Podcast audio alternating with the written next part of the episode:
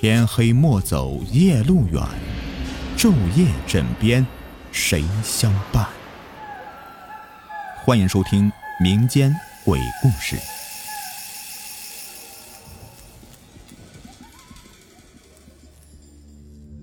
你们好，我是雨田。今天的故事的名字叫做《乡村怪事》。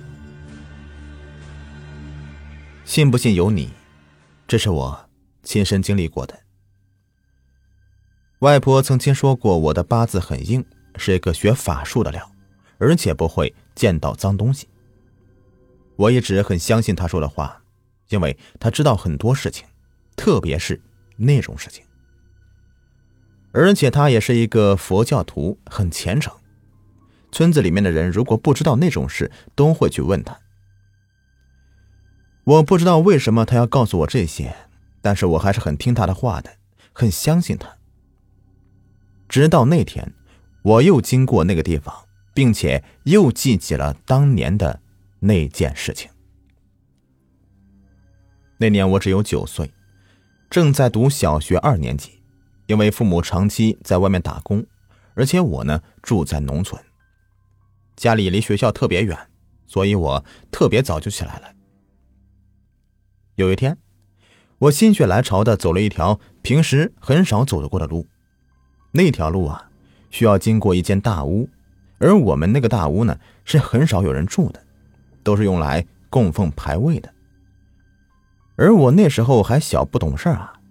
原来我们那里都有一个风俗，只要是经过那种屋子的，都要去拜拜，就像拜佛一样，然后要告诉他你是谁，住哪里，是谁家孩子。因为那个时候呢，还没有人告诉我这些，所以我经常的。走过那间大屋的时候，只是怕怕的走过去，什么也没有做，也什么都没说。因为那时候小啊，只知道那些是用来住死人的，所以我跑得特别快。后来呢，等我到了学校，就开始头晕，而且很厉害，还一直吐。老师把我舅妈叫过来，他们都不知道怎么回事，只是以为我生病了，然后啊，就带我去看医生。而医生也不知道为什么，只是给我开一些感冒的药。可是我吃了药以后呢，还是在一直吐。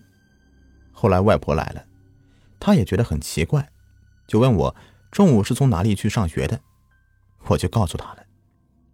外婆就对我舅妈说：“你去看看那条路有没有大屋啊，还有没有那种刚死后不久的人呢？”舅妈呢也就去看了。不一会儿，舅妈就回来了，她就告诉外婆说：“那边有大屋，而且还是前不久才死的人，就是那个傻子。这傻子呢，他是一个人，他其实是我的表哥，但是是很疏远的那种，我也从来没有见过他。他那时候刚死不久，听说是被火车撞死的。”外婆说道：“哦，那就是了。”你去拿根香，到大屋前面去拜拜，然后就跟他说都是自己人，而且还是小孩子不懂事，叫他也别见怪。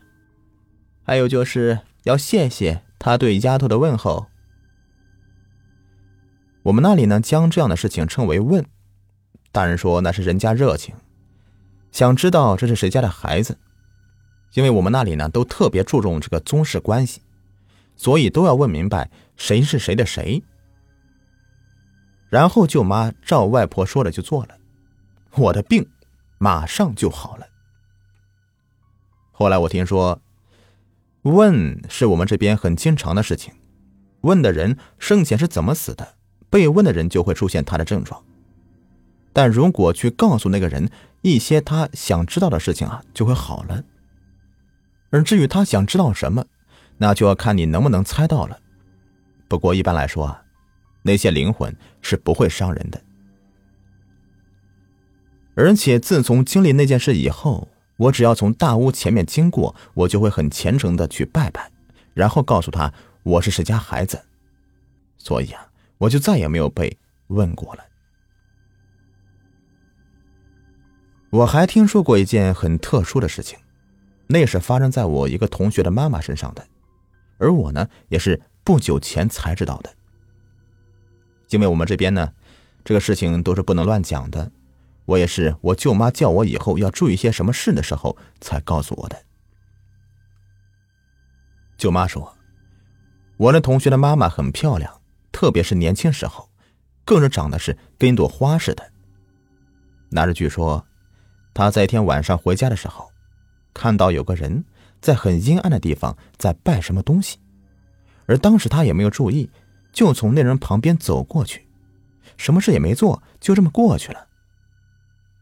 然后回家呀，就开始发疯，一个大姑娘家的裸着身子去喂猪，还一边唱歌，若无旁人似的，并且从那以后啊，时好时坏的，清醒的时候他都不知道自己干了些什么。后来，他因为有这个病，没有人敢娶她，只能嫁给我那个同学的父亲。我那同学父亲呢，长得很丑，当时姑娘都不嫁他。不过呀，自从结婚以后，我同学的妈妈就再也没有发病过。我舅妈告诉我，以后如果见到人在黄昏时候在阴处拜的话，你就别从那里走；如果一定要走过的话，就扯掉纽扣或者拔一根头发扔掉。我问为什么，舅妈很生气的说：“叫你做你就做，小孩子家的问那么多干什么呀？”舅妈从来不对我生气，而那次除外。我不知道为什么，但是我还是很相信舅妈的话，并且一直照做。我也不知道这到底是为了什么，但是他们一直很相信那东西的存在，并且总是很虔诚的对待这些事情。好了，以上就是网友的投稿，感谢各位的收听。喜欢的话，别忘了点击订阅、收藏和关注我。我们下期再见，拜拜。